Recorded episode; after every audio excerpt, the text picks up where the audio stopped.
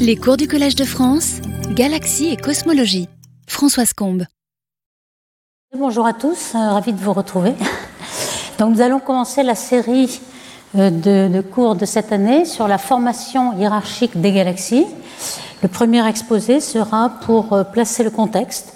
Donc dans quel contexte on va former les galaxies, le modèle cosmologique, quelles vont être les conditions initiales de l'univers pour former toutes ces structures? Vous voyez qu'on commence à partir du Big Bang avec des fluctuations initiales qu'on détecte dans le fond cosmologique et comment ces fluctuations initiales vont devenir par instabilité gravitationnelle les grandes structures et les galaxies. Alors le plan de l'exposé sera d'abord de partir des équations de Friedman qui sont tirées de la relativité générale, qui montrent que euh, l'univers est en expansion, on verra euh, quels sont les paramètres. Et le fond cosmologique micro-ondes nous renseigne beaucoup sur cette expansion. Vous, voyez ici un schéma. Euh, ici, le fond cosmologique est émis par la dernière surface de diffusion des photons, qui est représentée ici. Ensuite, on a un âge sombre où l'univers est rempli d'hydrogène neutre, sans lumière, et puis les premières galaxies se forment.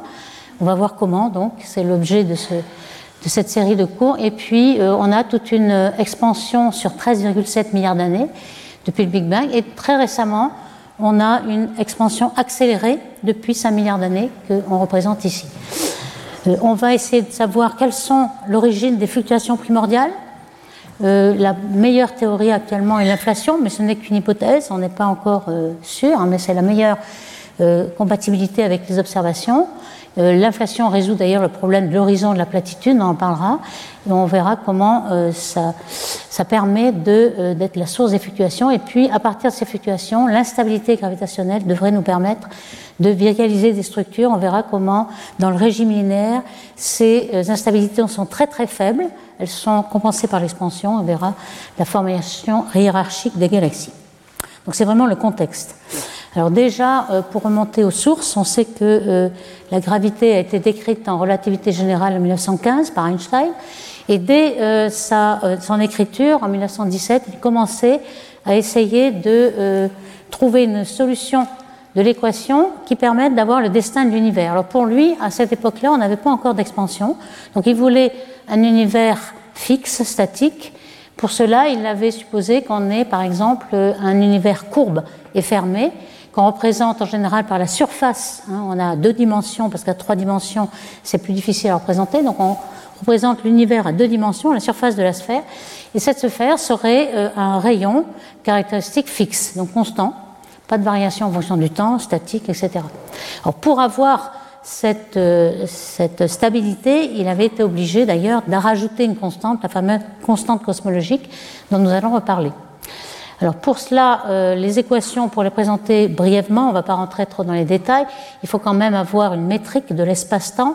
Donc le petit élément d'espace, c'est ds2, qui est C2 dt2 moins l'élément euh, d'espace dl2, qu'on va donc écrire avec ce rayon caractéristique de l'univers, on va peut-être prendre sans dimension, et soit en coordonnées euh, cartésiennes ou coordonnées sphériques, on a ce développement. Donc les équations, en gros, disent que euh, cette métrique, la courbure de l'univers, en quelque sorte, elle est fonction uniquement de le contenu de l'univers, c'est-à-dire densité et énergie qu'on représente par ce tenseur. Alors évidemment, on ne sait pas euh, résoudre ce système complexe lorsqu'il n'est pas homogène. Donc par homogénéité isotropie, vous voyez que le, le, tenseur va être tout simple. On aura la densité ρ de l'univers et puis sa pression. De même, la métrique, ça va être juste la courbure A, et puis la taille de l'horizon est 1 ici. Donc tout de suite après, euh, en 1917, le premier à résoudre ces équations était l'équation de Friedman, que vous voyez ici. Euh, il avait euh, quantifié la variation relative de la taille caractéristique de l'univers, qu'on va appeler A, avec A point la dérivée par rapport au temps, A point sur A, et cette variation relative euh, on l'appelle maintenant, on va voir pourquoi, constante de Hubble le mètre, parce que c'est la constante d'expansion de l'univers, la vitesse qui est proportionnelle à la distance. Donc c'est h, on va l'appeler euh, euh, constante de Hubble. Et cette constante h2, elle est fonction de, alors k, petit k, c'est la courbure de l'univers. On va voir que cette courbure va être nulle, heureusement. On va pouvoir très vite supprimer cette, constante ici. Puis la constante lambda qu'a ajouté euh, Einstein à ces équations pour avoir un, un univers statique. Et enfin, la pression et la densité. Alors vous voyez qu'on va très vite prendre des candidats sans dimension pour se débarrasser de toutes ces euh, constantes ici. Donc oméga est la densité de l'univers euh, redimensionné, donc euh, ce terme-là, 8 pi 0 sur 3 H2, puisque celui était H, et c'est un nombre sans dimension, et qui vous donne le contenu de l'univers en densité. De même pour lambda, lambda est homogène à H2, donc 1 sur T2, ici H c'est homogène à 1 sur temps. Donc vous avez euh, ce rapport-là qui nous donne la quantité équivalente d'énergie noire, si ceci euh, est interprété comme une énergie noire ou une constante cosmologique, mais euh, tout ceci va être sans dimension. Et puis on a évidemment l'équation de continuité. Alors vous voyez que la première équation ici euh, donne l'accélération de l'univers qui au départ était seulement pensé être une décélération. Et l'équation de continuité ici, puisque le, système est homogène. Alors une fois qu'on a résolu ces équations, on a plusieurs possibilités que l'on a essayé de dessiner ici. Vous voyez, on a le temps qui monte en ordonnée. Nous sommes ici, le présent, là, une coupe de, l'univers. Et puis, selon qu'on a peut-être un Big Crunch, euh, à partir du Big Bang, vous avez un Big Crunch dans le futur, vous avez un âge de l'univers qui varie beaucoup. Donc, dans tous ces modèles, on voyait bien déjà qu'il y avait un problème, puisque l'âge de l'univers commençait à être plus petit que l'âge des plus vieilles étoiles qu'on voyait dans la galaxie. Donc, déjà, euh, ces modèles-là étaient un peu suspects. Euh, dès 1917, Wilhelm de Sitter avait eu l'idée de dire bon, le, les équations d'Einstein sont très difficiles à résoudre, je vais les résoudre sans matière pour voir ce que ça donne déjà en faisant ρ égale 0. Là, il n'y a pas de pression de matière. Je prends uniquement la constante qu'a introduit euh, Einstein, lambda, et il a pu résoudre et montrer qu'on euh, avait ce genre de univers, univers avec une accélération de l'expansion. Et cette accélération était, le rayon de l'univers était exponentiel avec une constante h qui était constante dans le temps. Donc h de t est constante. C'est très intéressant de le voir a posteriori, puisque la solution qu'on a pour notre univers aujourd'hui, c'est celle-là. On a un univers qui est en expansion accélérée, et on se dirige vers une constante h aussi constante dans le temps. Alors, euh, on découvre peu à peu, donc si on reprend le fil de la découverte, on voit que euh, Hubble a découvert ensuite en 1930 l'expansion. Alors au début, on avait euh, des nébuleuses. On ne connaissait pas, leur distance, donc c'était des nébuleuses qui avaient une certaine vitesse. On le voyait dans les spectres des raies émises par ces nébuleuses. Elles avaient, par effet Doppler, une vitesse assez grande, 2000, 3000 km par seconde, qu'on n'interprétait pas. Et puis, euh, le déclic a été fait par euh, un, un indicateur de distance qui était le céphéide, la découverte d'une astronome américaine, Henrietta Leavitt, qui regardait un grand nombre d'étoiles variables, a découvert que ces céphéides avaient une période, oscillaient euh, régulièrement, avaient une période qui était euh, fonction de leur luminosité intrinsèque. Donc si on a la luminosité apparente et la luminosité intrinsèque par leur période, on a la distance. Ça, ça a été un grand progrès et Hubble, lorsqu'il a regardé, des céphéides d'Andromède, par exemple, a pu montrer que euh, Andromède était situé à 2 millions d'années-lumière, donc n'était pas dans la Voie lactée, donc c'est pas une nébuleuse, c'est une galaxie. Et il a pu ensuite, avec toutes les galaxies proches, avec des céphéides dans les galaxies proches, montrer que la vitesse était proportionnelle à la distance. Alors on peut écrire cette distance r entre nous et une galaxie donnée. On peut aussi l'écrire en un terme qui est la dilatation de l'univers et puis une coordonnée dans le référentiel comobile. Et vous voyez que euh, la constante justement de Hubble-Lemaitre, qu'on appelle h, c'est justement la constante entre la vitesse et la distance. On voit que ça s'écrit euh, comme ceci. Donc finalement, cet effet Doppler qui était un décalage vers le rouge, puisqu'en fait toutes les, galaxies en grande majorité s'éloignent, ce n'est pas vraiment un décalage vers le rouge, comme on va le reconnaître euh, l'abbé Lemaître. Ici, vous voyez que ce décalage, eh bien, c'est justement euh, le delta nu sur nu. C'est ce qu'on appelle décalage vers le rouge, en anglais redshift. On va souvent employer ce mot redshift qu'on appelle Z. Et ce Z, c'est justement euh, le, le, décalage de la fréquence ou de la longueur d'onde V sur C. Donc c'est exactement, finalement, Z peut être lié à la taille de l'univers. Et quand on regarde que la fréquence est en 1 sur 1, vous voyez, la variation relative est opposée, la longueur d'onde aussi, elle est proportionnelle à la taille de l'univers. Donc on voit bien que euh, une longueur émise par une galaxie va euh, être euh, décalée vers le rouge. Pourquoi? Parce qu'elle va subir l'accélération l'expansion de l'univers. Ici, vous voyez cette taille de l'univers, ici, avec le temps.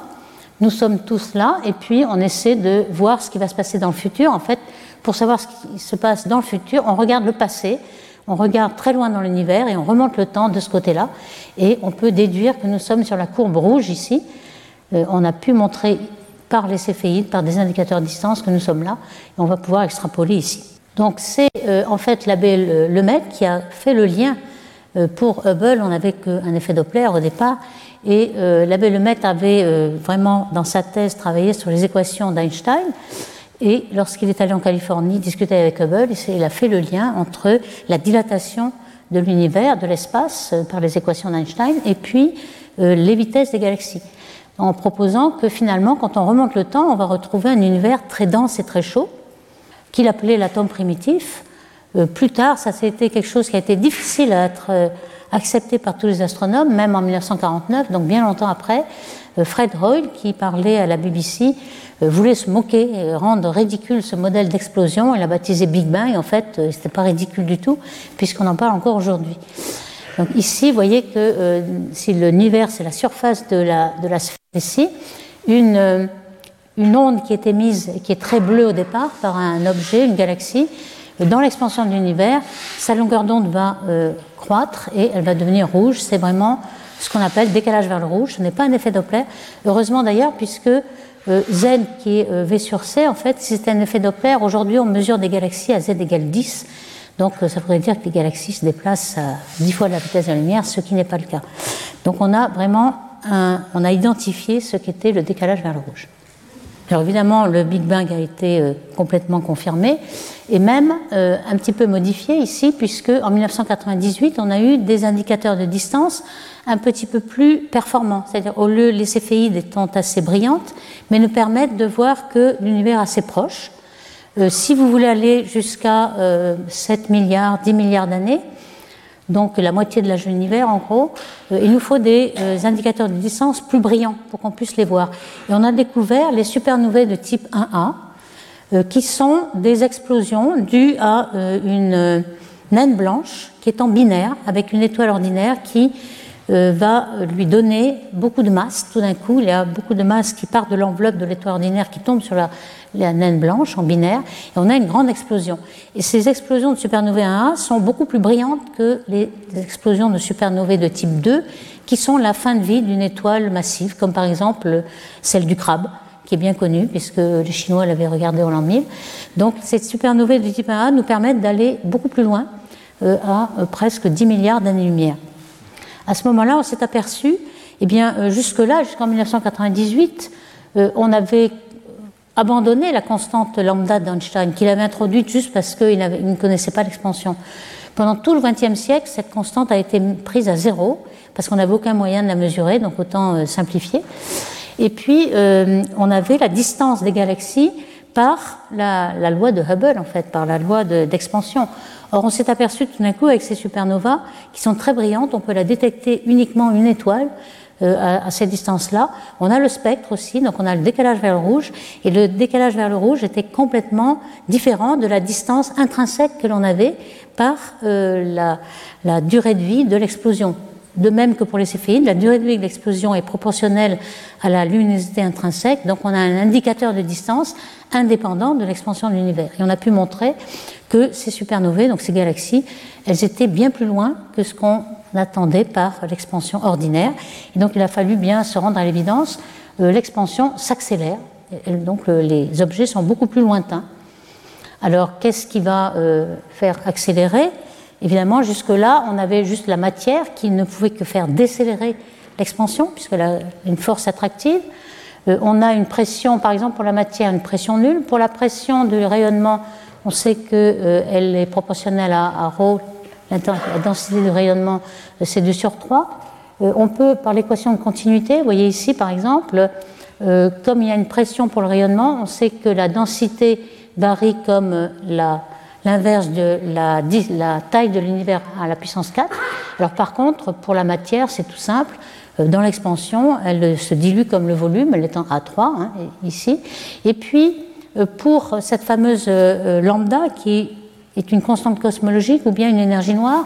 Alors pour l'instant, toutes les mesures que l'on fait dans l'univers proche euh, nous montrent qu'elle est équivalente à une constante cosmologique. Donc euh, une pression, euh, il faut qu'une pression négative et dont l'équation d'état, elle peut être, il y a un signe moins, mais elle peut être moins un certain W qui, pour toutes les données proches, sont, est égale à 1, c'est-à-dire W égale moins 1. Donc cette densité d'énergie noire, c'est 2. Vous voyez que si euh, la pression est égale à moins la densité, vous avez 0 ici, donc le d sur dt égale 0, et cette densité est constante. Elle n'est pas diluée dans l'expansion de l'univers. Alors avec cette euh, pression négative, on a, si vous voulez, une force répulsive qui explique que finalement il y a une accélération de l'expansion et non pas une décélération. Si on regarde ces équations de Friedman qu'on a détaillées tout à l'heure, on voit bien que l'accélération ici, elle va être négative pour des valeurs euh, ici de la constante qui pourraient être entre moins un tiers et moins 1. Alors moins 1, c'est la valeur privilégiée des données euh, dans l'univers proche, mais on pourrait avoir entre moins, un tiers et moins 1, euh, qui moins un tiers fait A seconde égale 0. Pour tous les autres cas, alors s'il n'y avait que de la matière, ce serait une décélération, et pour une énergie noire, une accélération. Alors dans toutes ces équations, hein, je ne l'ai pas précisé, mais on a annulé la courbure de l'univers, on a laissé tomber ce terme. Alors je vais expliquer pourquoi. En fait, on a euh, détecté dans le, les fonds cosmologiques, le fond cosmologique a été observé, le fond micro-ondes qui est le vestige du Big Bang, a été observé par trois satellites dans les années 90 par euh, COBE, WMAP dans les années 2000 et dans les années 2010 euh, le satellite Planck de l'ESA européen. Et on a fait une carte du ciel en millimétrique. En millimétrique, on a un fond cosmologique qui nous vient du Big Bang, qui domine l'ensemble de tous les fonds euh, optique, infrarouge, etc. Et euh, vous l'avez vu sans doute plusieurs fois, cette, euh, la carte du ciel qui est faite en millimétrique, qui est faite de fluctuations très très faibles. si vous regardez la, fonction de puissance de ces, fluctuations, par exemple en fonction de la taille, vous avez ici une taille 0,1 degré, 0,2 degré, 1 degré, etc. Donc l'angle croît ici. Donc vous voyez que les, vous avez une certaine puissance à, un degré de la forme, la taille de ces, de ces fluctuations. Alors qu'est-ce que sont ces, euh, ces fluctuations-là? Ce sont des ondes acoustiques que, euh, qui sont euh, le son en fait qu'il y a entre le plasma, proton, électron, l'univers ionisé à cette époque, et les photons. Vous avez un équilibre et vous avez en quelque sorte un son qui se propage et vous avez deux ondes sonores. Alors la plus grande ici, puisque la taille va dans ce sens, la plus grande c'est l'horizon sonore, c'est le, le, rayon qui a parcouru le son depuis le Big Bang jusqu'à cette dernière surface de diffusion qui est 380 000 ans après le Big Bang. Alors ici, vous voyez que ce, cet horizon, on connaît bien sa taille, c'est 150 mégaparsecs. Ça va nous servir de règle et si on regarde cette taille-là, on le voit aujourd'hui, c'est un degré. Ça montre que euh, le, les, photons sont en ligne droite à partir de cette règle, très peu après le Big Bang jusqu'à aujourd'hui. Ils vont en ligne droite. S'ils n'allaient pas en ligne droite, par exemple, l'univers serait courbe avec une courbure négative, vous auriez un angle plus petit. Et donc ce pic-là, au lieu d'être euh, à ce point d'un degré, il serait à 0,5 degré, par exemple, plus petit. Or, on voit très bien que la mesure qui est faite avec ces barres d'erreur qu'on voit très très peu, elles sont tellement euh, petites que vous ne les voyez pas, euh, nous précise exactement la taille, un degré de cet angle, et donc on peut en déduire que la courbure est vraiment nulle, à une très très bonne euh, précision. Vous voyez, l'angle θ ici est mesuré. Alors cet univers donc sans courbure, comment il évolue? Vous avez cette fameuse deuxième équation de, de Friedman ici qui vous donne h, et on l'a mise sans dimension. Donc vous avez euh, la matière qui, elle, est diluée comme euh, rayon A3 de l'univers, la constante cosmologique qui, pour l'instant, euh, énergie noire, on verra après si elle varie dans le temps, mais pour l'instant, à t égale 0 et autour, elle ne varie pas. Et puis le rayonnement. Au début, le rayonnement est dominant puisqu'il est très très chaud, il a une température énorme. Alors vous voyez, on peut remarquer par exemple ici à, à 0,3 millions d'années, c'est-à-dire à la dernière surface de diffusion, vous avez ce qui domine, c'est la matière noire. Il n'y a pas d'énergie noire du tout, puisque celle-ci va euh, arriver lorsque A sera très grand. Lorsque tous ces termes-là seront très petits, divisés par A3, euh, il va dominer que très récemment. On sait que cette énergie noire, on ne la voit qu'à partir de Z égale 0,5, c'est-à-dire 5 milliards d'années, quand on remonte le temps. Donc au début, il n'y a pas d'énergie noire. Il y a par contre du rayonnement qui est encore là et 13% de matière ordinaire. Et puis peu à peu, le rayonnement va très vite se diluer en A4 et vous n'avez aujourd'hui que 5% de matière ordinaire, vous avez de la matière noire et tout le reste, c'est cette énergie noire ou ce lambda, cette constante cosmologique. Si vous regardez un petit peu dans l'avenir, dans le futur, évidemment, tous ces termes-là vont disparaître. Vous n'aurez plus que lambda. C'est vraiment l'univers de De Sitter avec seulement lambda, plus aucune matière, du moins négligeable. Et vous aurez votre expansion euh, exponentielle avec une constante h constante. Donc voici un petit peu euh, ce qu'on peut prédire. Et pour l'instant, c'est h de t on peut prédire que dans la période radiative, le rayon de l'univers croît comme le temps racine carrée, et puis ensuite, lorsque euh, l'univers est dominé par la matière, il y aura une puissance un peu différente. Alors cette accélération, hein, on a pu, comme on le disait tout à l'heure, ici on a le temps et le rayon de l'univers, euh, nous sommes là, on prédit le futur ici, mais en fait ce qu'on fait, c'est on regarde dans le passé, hein, on remonte le temps, en regardant de plus en plus loin, on remonte puisqu'on est obligé de voir les photons qui nous ont été envoyés il y a quelques milliards d'années, donc on remonte le temps, et c'est euh, cette euh, remontée que l'on est en train de faire. Au début, on avait ce genre de courbe d'accélération de l'univers, elle décroît, et puis ensuite elle se remet à croître seulement à ce redshift-là, donc très près euh, de nous. Et aujourd'hui, on a énormément plus de, de précision, on va le voir, et l'an prochain, on aura par exemple le satellite Euclide, on aura aussi le télescope au sol Vera Rubin et d'autres qui feront des grands surveys de galaxies. On pourra avoir des milliards de galaxies à différents redshifts et mesurer un petit peu ce, ce comportement de l'énergie noire. Alors, je faire une petite parenthèse pour bien euh, représenter un petit peu cette remontée dans le temps. Hein. Jusqu'où remonte-t-on? En fait, vous êtes euh, au centre de votre horizon. Tout observateur dans l'univers est au centre de l'horizon. Ici, on a indiqué la distance euh, en logarithme. Donc, évidemment, ça donne plus de poids à tout ce qui est proche. Ici, on a un système solaire, les galaxies proches. Et puis, le Big Bang, on arrive au Big Bang lorsqu'on remonte à 13,7 milliards d'années. Euh, vous pouvez aussi euh, le mettre dans une échelle en log de redshift. Alors ça, c'est différent. Ça veut dire qu'on va mettre en avant euh, toutes les périodes de recombinaison. Ici, lorsque z égale 1000, on a une température de 3000, la température à laquelle le proton et l'électron se recombinent en atome d'hydrogène. On a ensuite lorsque les premières galaxies s'illuminent, la rayonisation qui dure jusqu'à z égale 6, et puis l'univers proche qui est rétréci grâce à cette échelle logarithmique. Mais on voit très bien que si aujourd'hui on reçoit tous les signaux qui nous viennent même du Big Bang, puisqu'on a vu qu'on avait le ciel de fluctuation de Planck en millimétrique, on a des galaxies euh, assez redshift là, on le mesure surtout avec le, le télescope James Webb qui a été lancé l'an dernier. On a détecté des, galaxies à 10 égale 15, 16, etc. dans cette euh, zone de réalisation. Donc on arrive à voir leurs, euh, euh, leurs photons qui ont été émis il y a très très longtemps qui nous arrivent, mais on voit bien qu'à un moment donné, ces, galaxies ne sont plus en contact avec nous. On peut faire le calcul. C'est justement à z égale 1.8, donc pas très, loin ici, que l'accélération de l'expansion est plus forte que euh, la vitesse de la lumière, en quelque sorte. Si vous voulez, il arrive un moment où euh, l'expansion prend le dessus et les photons ne nous arriveront jamais puisqu'ils s'éloignent de nous en apparence avec une vitesse plus grande que c. Alors ça, c'est euh, dû à l'accélération, hein, puisque au départ, avant 1998, on pensait que l'expansion était décélérée donc euh, dans l'horizon, il rentrait des galaxies, on pourrait voir de plus en plus de galaxies. Eh bien c'est le contraire aujourd'hui, depuis 1998, on sait que euh, les galaxies sortent de l'horizon et on en verra de moins en moins.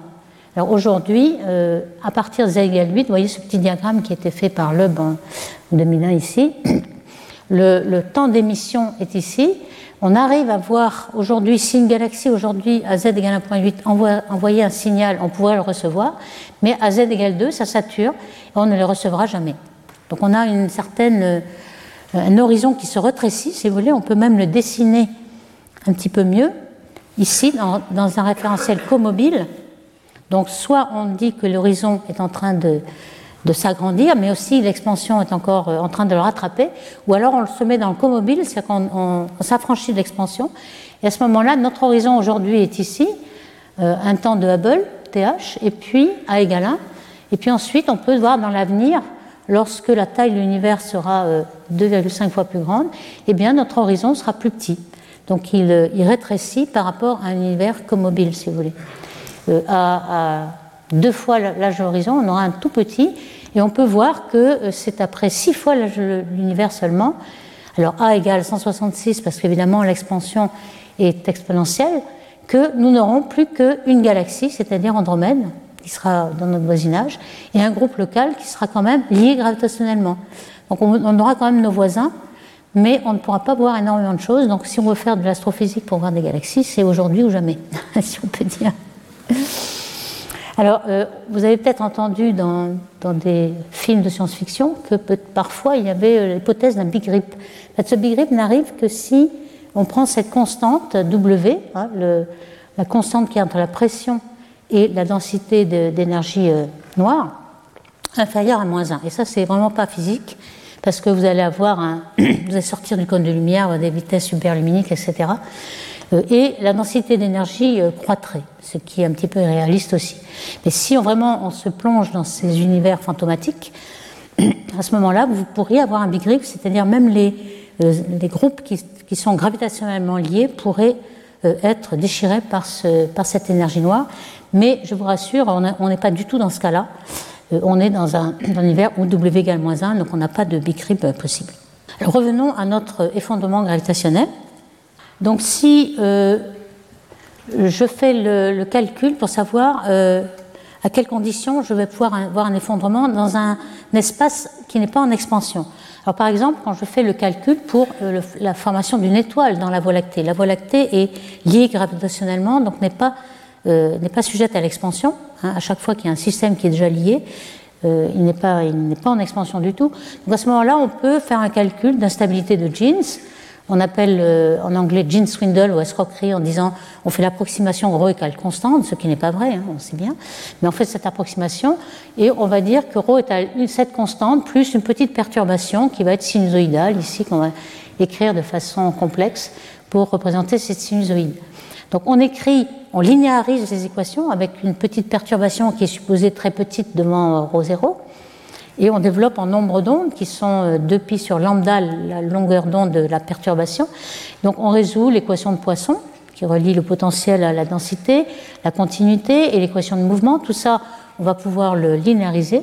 Et on arrive à une équation de dispersion qui nous dit que lorsque oméga 2 est négatif, on a une instabilité complexe, hein, c'est-à-dire euh, euh, tout d'un coup, au lieu d'osciller de, de façon sinusoïdale, comme des ondes acoustiques, on aura une instabilité d'effondrement cet effondrement arrive lorsque la taille de la perturbation est supérieure à la, longueur de Jeans et on, définit euh, le temps de chute libre, qui est, il y a un temps exponentiel ici, le temps de chute libre étant 1 sur la racine de la densité. Donc plus c'est dense, plus ça va s'effondrer très rapidement. Ça c'est pour l'effondrement d'une étoile par exemple. Ça se passe très vite. Alors pour l'univers c'est complètement différent. Pourquoi? Parce que l'expansion contrecarre en fait euh, la, gravité, et donc ça va être très très lent. Et il n'est pas sûr même qu'on arrive à, euh, effondrer. Alors ici, on, va faire le, même calcul, mais cette fois-ci dans un euh, repère comobile, c'est-à-dire qu'on va s'affranchir de la vitesse qui est due à l'expansion. Donc on, suppose que les galaxies sont immobiles dans, cet univers qui est, qui est en expansion, mais on va la soustraire. Et à ce moment-là, on résout toujours les trois mêmes équations que tout à l'heure. Et on peut montrer qu'on euh, a à peu près les mêmes équations avec un, delta rho sur rho, c'est-à-dire le contraste de densité, et non pas la densité. Et euh, ce qui veut dire que finalement, on n'aura pas du tout un, effondrement exponentiel, mais linéaire. Donc ça va être très doux. On va avoir une expansion qui est très ralentie. L'effondrement va être très ralenti par l'expansion.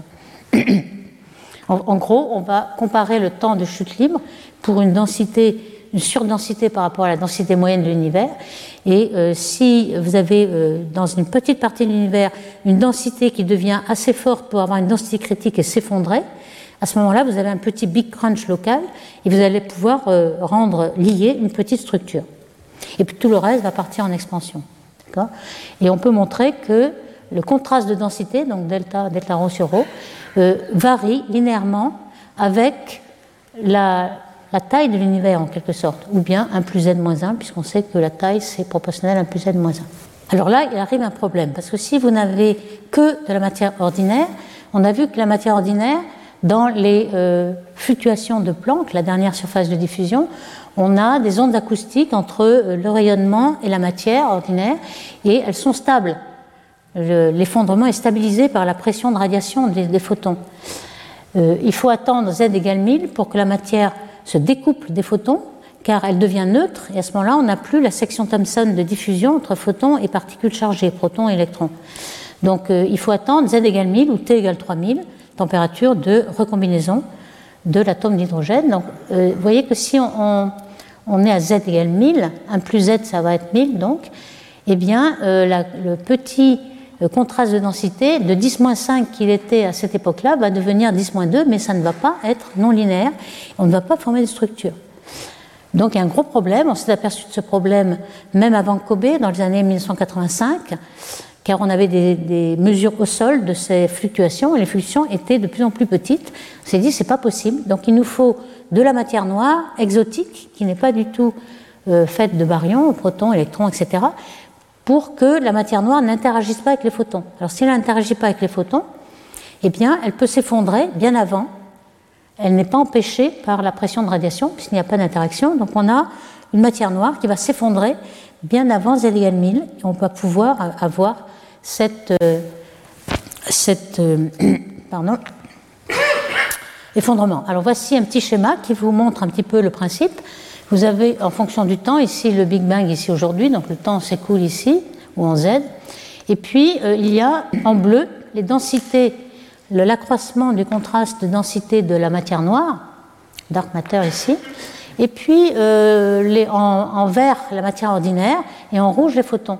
Vous voyez qu'ici on a euh, tout un espace où les photons et la matière ordinaire sont en équilibre, ils dansent dans leurs oscillations acoustiques, et puis jusqu'à euh, au moment où se découplent et où la matière devient neutre et les photons partent d'un côté et les baryons de l'autre. Et à ce moment-là, les baryons peuvent rejoindre les puits de densité qui ont déjà été formés en matière noire pour former des galaxies.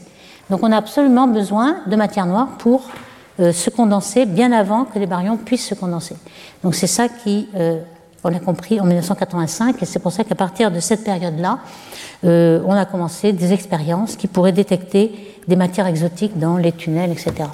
Donc en gros, on a ce, euh, ce ciel de Planck, là, que je décrivais déjà pour la courbure, qui est obtenu, comme je vous le rappelle ici, par euh, le fond qu'on détecte, qui, qui, est 100 fois supérieur à tous les autres fonds optiques, infrarouges, même la lumière euh, qui est euh, des étoiles enfuies dans la poussière, qui est rayonnées en infrarouge par la poussière. Tout ça est 100 fois inférieur au fond en millimétrique. Donc si vous soustrayez ce fond, vous avez d'abord un dipôle euh, qui est juste la manifestation de notre mouvement de la Voie lactée par rapport aux, aux repères fixes, c'est-à-dire il est attiré par le grand attracteur, par exemple un amas de galaxies proches. Et puis lorsque vous soustrayez cela, vous avez encore une émission d'avant-plan qui est due à la Voie lactée. Ici, on s'est mis dans le repère où la Voie lactée est à la zéro. Alors cette émission, elle est facilement euh, soustraite puisqu'elle est faite de synchrotrons ou de poussière chauffée, mais elle n'est pas du tout euh, la même spectre que le corps noir ici, qui est un corps noir parfait. Une fois que vous avez soustrait, vous avez cette, euh, ces fluctuations. Hein. Donc ce sont ces fluctuations-là qui vont être très intéressantes pour savoir comment se forment ces galaxies. Alors vous allez me dire, bon, on a en effet des grandes fluctuations ici, que se passe-t-il ici? Ça, c'est Planck qui l'a déterminé parce que c'est les plus, plus grandes résolutions que Kobe et WMAP. Et en fait, on s'aperçoit qu'elles sont très petites. Pourquoi? Parce qu'elles sont amorties. Hein. On dit euh, damped en anglais, elles sont amorties euh, par la diffusion entre les photons et la matière ordinaire. Donc on a toutes ces petites structures qui normalement sont fortes, en effet. Et puis, euh, en tout cas, dans le fond cosmologique, on ne les voit plus parce qu'ils sont amortis, mais elles existent. Donc ce sont ces, fluctuations qui vont pouvoir donner les petites galaxies au départ euh, dans, euh, dans la formation des structures. Alors justement, c'est ça dont on est intéressé.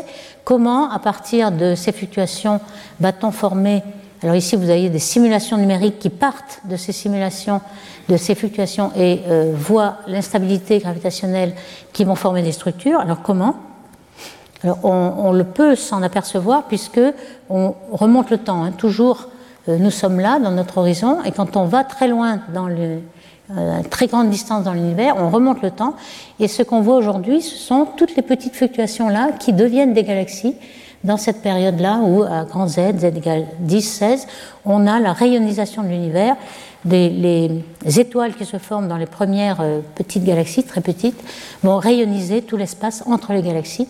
C'est ce qu'on voit aujourd'hui. Alors, on part de, de, ces fluctuations statistiques, euh, de ces oscillations euh, sonores, en fait, acoustiques. Et dans cette image, vous voyez bien c'est assez pédagogique, ça vient du site web de Wayne Hu qui fait de très, très belles illustrations euh, analogiques. Euh, vous avez l'analogie d'un puits de potentiel qui est fourni par la matière noire, puisqu'on a vu que la matière noire avait déjà fait des condensations de halo noir, et les baryons aimeraient bien tomber dedans, mais sont empêchés par euh, la pression de radiation, qu'on peut faire une analogie avec un ressort qui les empêche de tomber au fond du puits de potentiel matière noire. Donc on a ces oscillations acoustiques. Et dès que euh, les photons vont se découpler de la matière, on va geler ces, oscillations, puisqu'il n'y aura plus de photons pour les, faire revenir. Ces, oscillations vont nous être très utiles. Ici, vous avez une petite animation qui vous montre que euh, dans le creux de potentiel de la matière noire, la, matière noire, c'est la courbe noire. Euh, vous avez le gaz, donc les protons, électrons qui deviennent atomes d'hydrogène qui seront en bleu, les photons en rouge. Donc au départ, euh, les photons, le bleu et le rouge, vont être complètement euh, couplés ensemble. Vous ne voyez pas la différence. Euh, les neutrinos aussi sont relativistes, ils vont décroître en densité très vite. Les photons aussi, en 1 sur A4, hein, on a vu.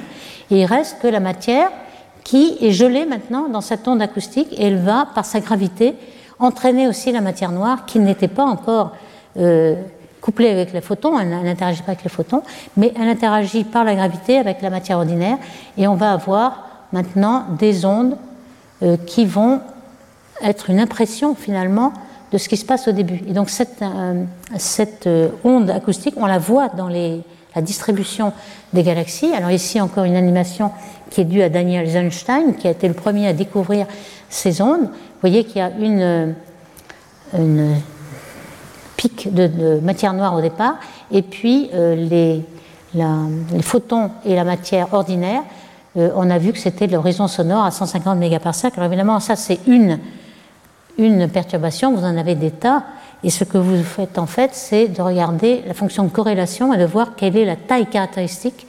Euh, on aimerait voir ressortir le 150 mégaparsecs de, de ce chaos là qui est un petit peu euh, au hasard. Alors ici, quand est-ce que je n'ai pas encore dit à quel temps commence la, l'effondrement de la matière noire, eh bien, ce n'est pas complètement au départ. Pourquoi? Parce que au départ, euh, le rayonnement domine, domine même la matière en fait, puisque euh, le rayonnement fait de la gravité. Hein. même l'énergie de rayonnement est, équivalente à une, gravité. Donc la matière ici, même la matière noire, euh, pas, ne peut pas se développer aussi bien. Par contre, lorsque on a vu que la, la matière décroissait en R-3 alors que le rayonnement en R-4, on voit bien à un moment donné, il y a une équivalence entre matière et rayonnement, et ça va se produire à z égale 4000 environ, et c'est à partir de ce moment-là que la matière, la matière noire essentiellement, va pouvoir former des halos noirs, et ensuite, lorsque la matière ordinaire euh, devient neutre, euh, l'hydrogène ici euh, va tomber ensuite dans les potentiels. Donc c'est pour donner un petit peu l'échelle de temps. Et ici, euh, on a donc euh, cette. Euh, il y a un petit détail quand même supplémentaire, c'est que les petites échelles, lorsqu'on est dans la, la, période dominée par le rayonnement, ne sont empêchées par le rayonnement. Donc il n'y a pas de, croissance de la perturbation.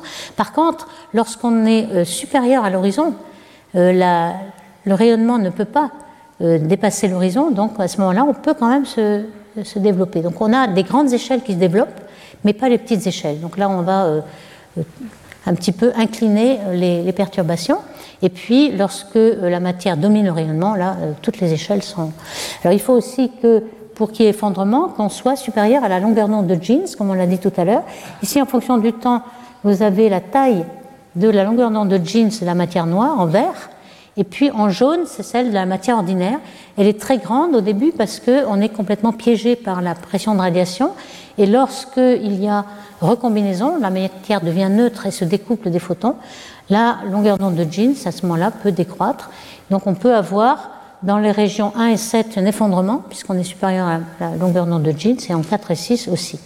Donc on a à peu près euh, repéré euh, quand est-ce qu'on pourrait avoir un effondrement.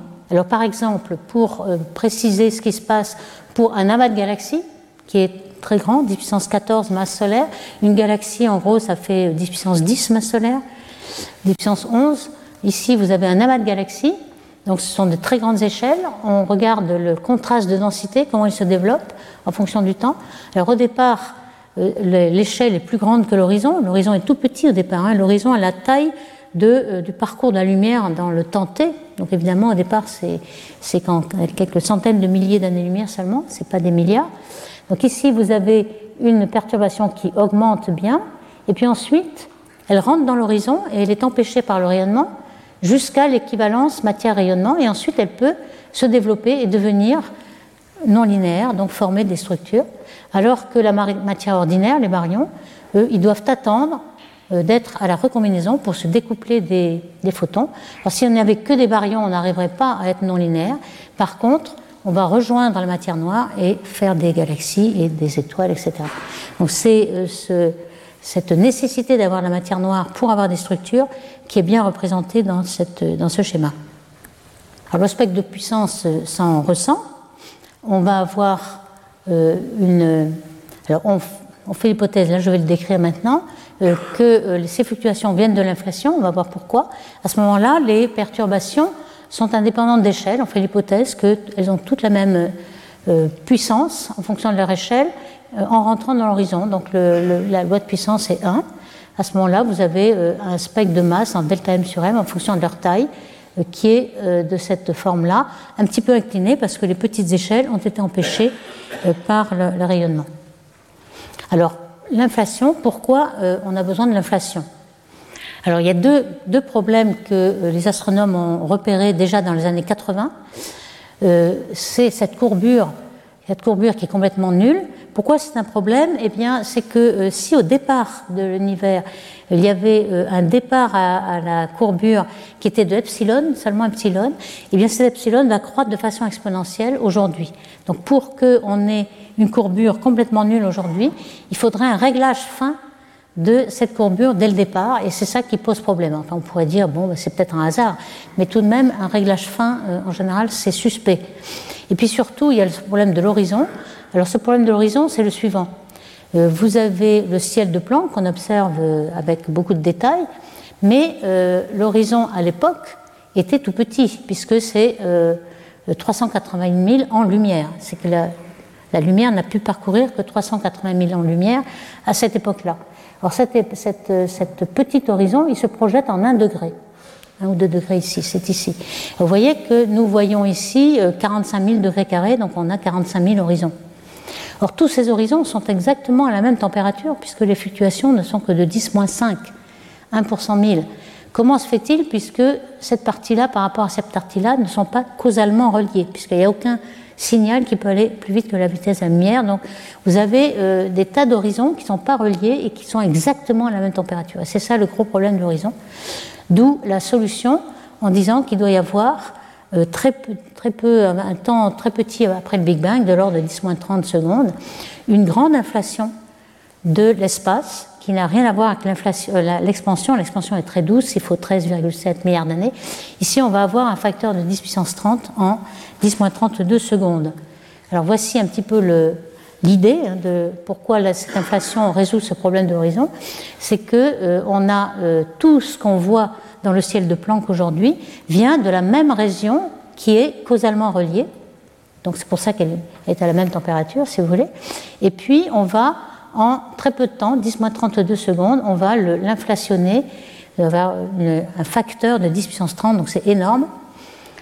Et donc on va avoir quelque chose qui va, euh, être, qui va venir de la même région de l'horizon.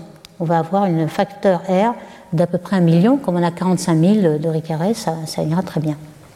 D'où le, problème de l'horizon est résolu. On peut aussi, de façon imagée, vous le montrer comme cela. on a une inflation énorme. L'horizon, lui, ne bouge pas. En 10-32 secondes, la lumière n'a pas le temps de bouger. L'espace se dilate. On peut le représenter comme ça, ou bien dans le référentiel comobile, où euh, l'espace ne bouge pas, mais c'est l'horizon qui rétrécit finalement. Ça revient au même, hein, vous avez la même région ici, et ça veut dire que euh, l'horizon, euh, la, la, même région qui était causalement reliée revient dans une petite région, et c'est ce que vous voyez dans le ciel de Planck, en quelque sorte.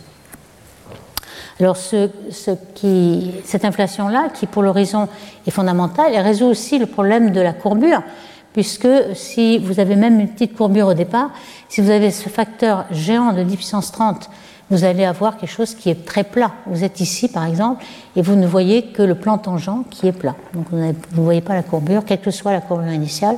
Donc on peut éliminer ce facteur K, qui est euh, le départ d'oméga à 1. Toute la somme des, des, densités noires, énergie noire euh, et densité baryonique fait 1. Alors, le bonus, c'est qu'une fois que vous avez résolu les problèmes de la platitude et de l'horizon, vous avez quand même des fluctuations.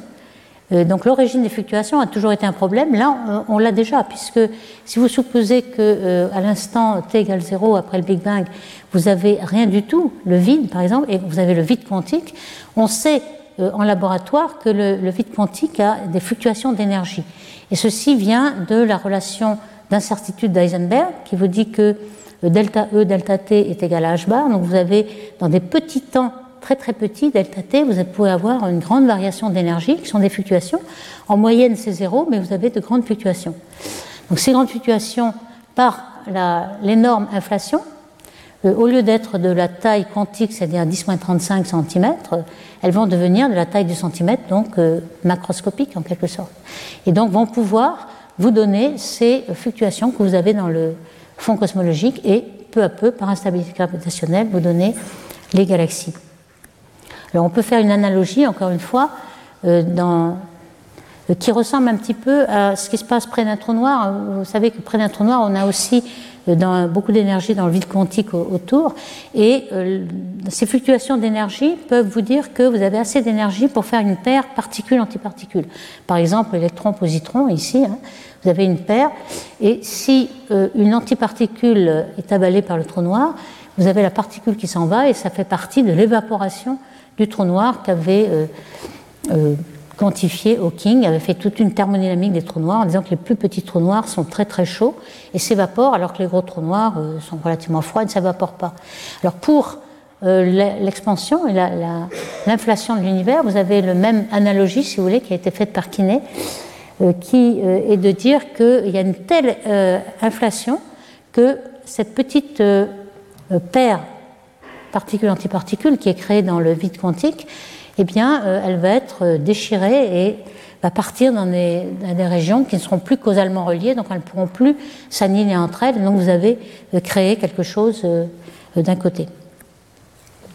Alors cette inflation, elle se trouve où? Elle se trouve très très tôt dans l'univers, donc dans la période où le rayonnement domine, vous avez euh, l'horizon qui croît ici.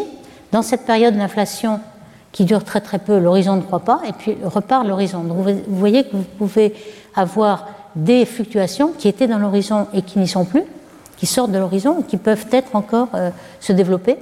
De même, euh, donc ça change énormément les, les, fluctuations, on va le voir, et ça repart. Alors vous allez me dire, dans l'expansion, on sait que la température diminue, est-ce que la température diminue dans l'inflation? Non, en fait, parce qu'il y a un changement de phase qui fait que vous retombez sur la même température à la fin. Donc voici euh, où nous en sommes. Ici, on a cette solution de l'inflation très très près euh, du, Big Bang et même euh, avant même la création du proton qui fait une microseconde après le Big Bang et qui va devenir ensuite dans les réactions nucléaires vous pouvez faire des, deutérium, hélium, etc. dans les trois premières minutes où vous formez tous les, aimants légers de l'univers. Un petit peu pour vous donner euh, la chronologie de euh, l'inflation par rapport à l'expansion ultérieure. Donc euh, cette inflation n'est pas, c'est une hypothèse. On n'a pas encore évidemment de théorie qui décrivent tous les phénomènes quantiques qu'il y a au début de l'univers. On sait que lorsqu'on va s'approcher du Big Bang, il n'y aura pas de singularité certainement, il y aura une petite énergie qui va être indéterminée, donc même la courbure va être indéterminée. Il y a des, on peut imaginer que l'univers n'est plus complètement plat, la courbure est indéterminée. Vous avez aussi énormément d'ondes gravitationnelles qui vont être émises. Et vous savez qu'on a essayé de détecter ces ondes gravitationnelles qui sont la signature de l'inflation dans le fond cosmologique. On a pensé qu'on les avait trouvées à un moment, mais en fait il s'agissait plutôt des avant-plans et de la poussière, mais euh, il est pas, euh, on peut espérer le détecter à un moment donné. Donc cette euh, théorie de l'inflation est encore très très très hypothétique.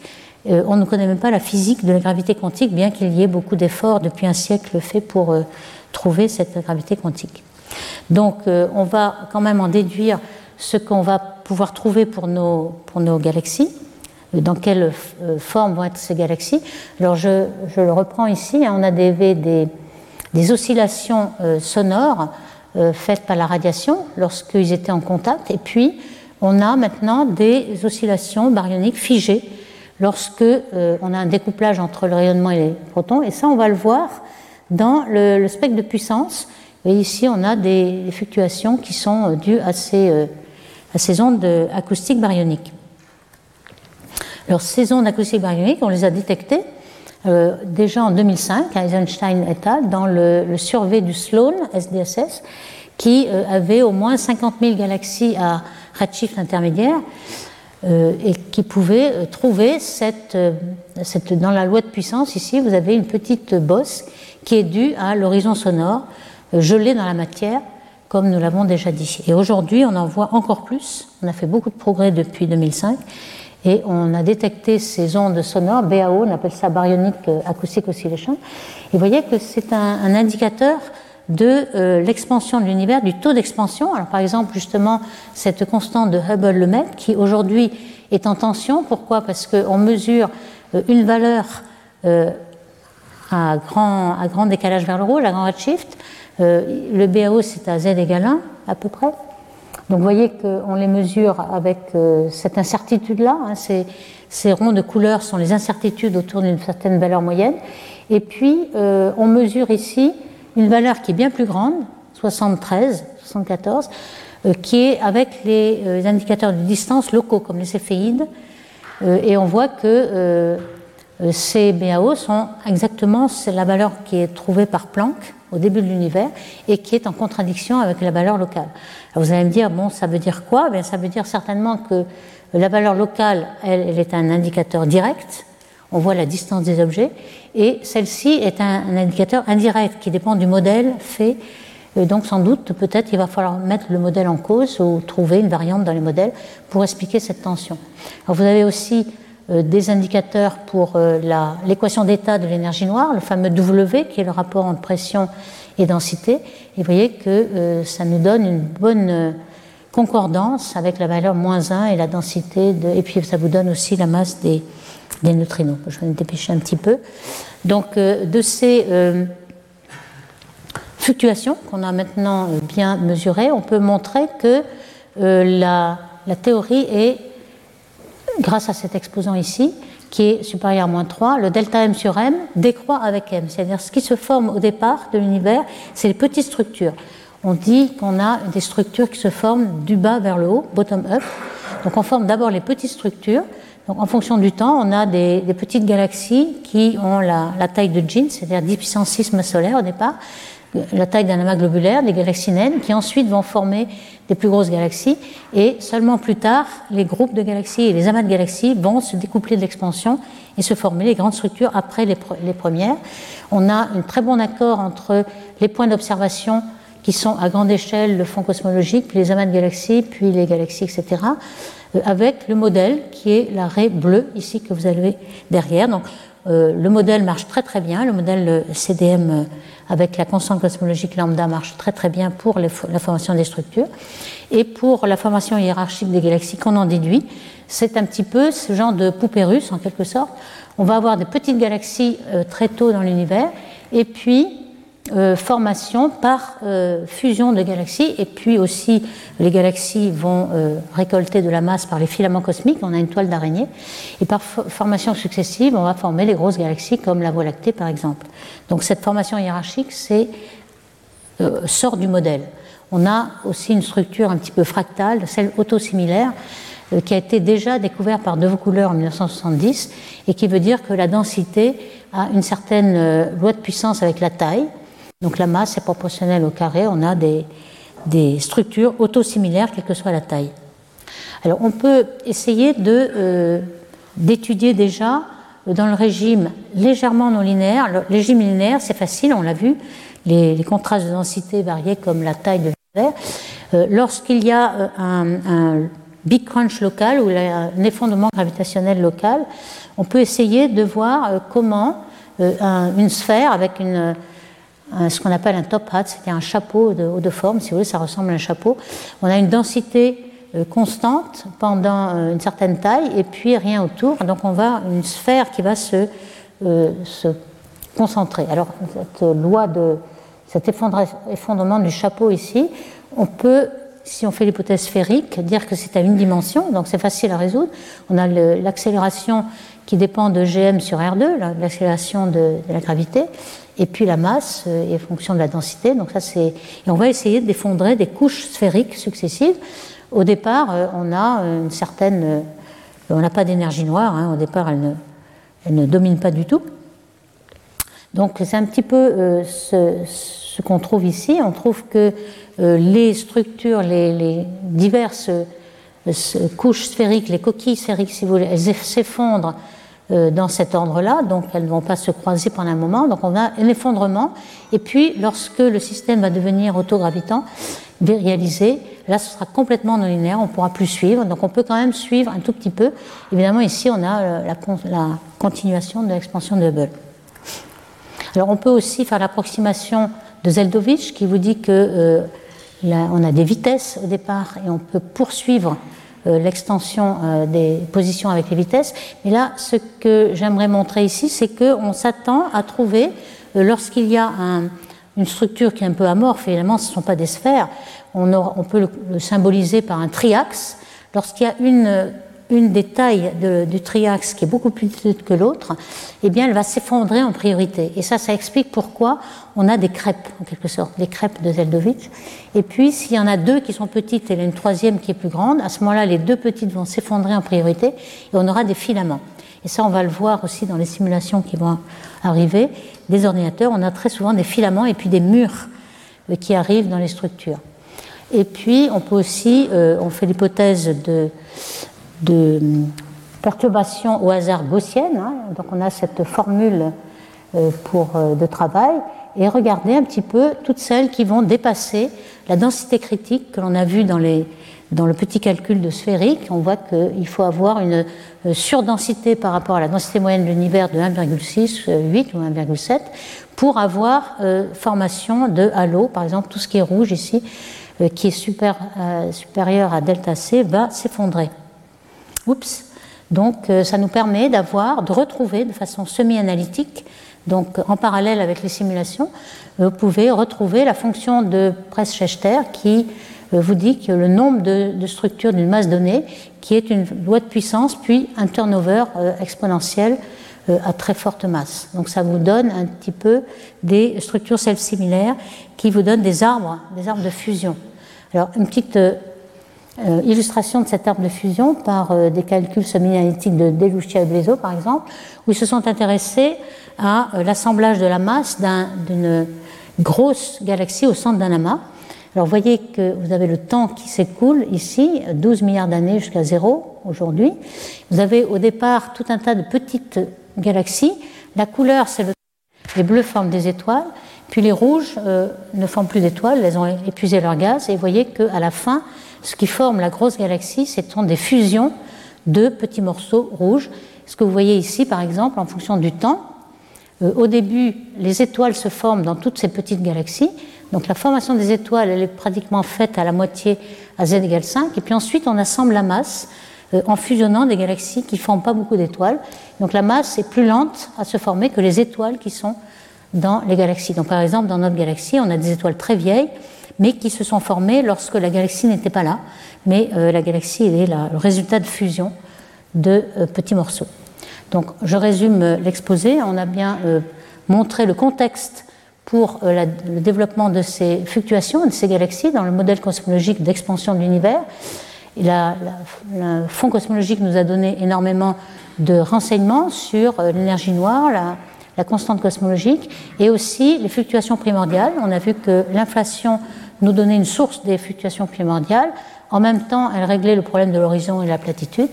Et puis, une fois qu'on a toutes ces euh, fluctuations primordiales, on peut à ce moment-là essayer de savoir comment elles se vérialisent, peut-être de façon linéaire déjà pour avoir une petite intuition, et puis finalement, lorsque c'est complètement linéaire, on va euh, se résoudre à faire des simulations numériques gigantesques pour euh, obtenir les observations. Donc je vous remercie. Retrouvez tous les contenus du Collège de France sur www.colège-2-france.fr.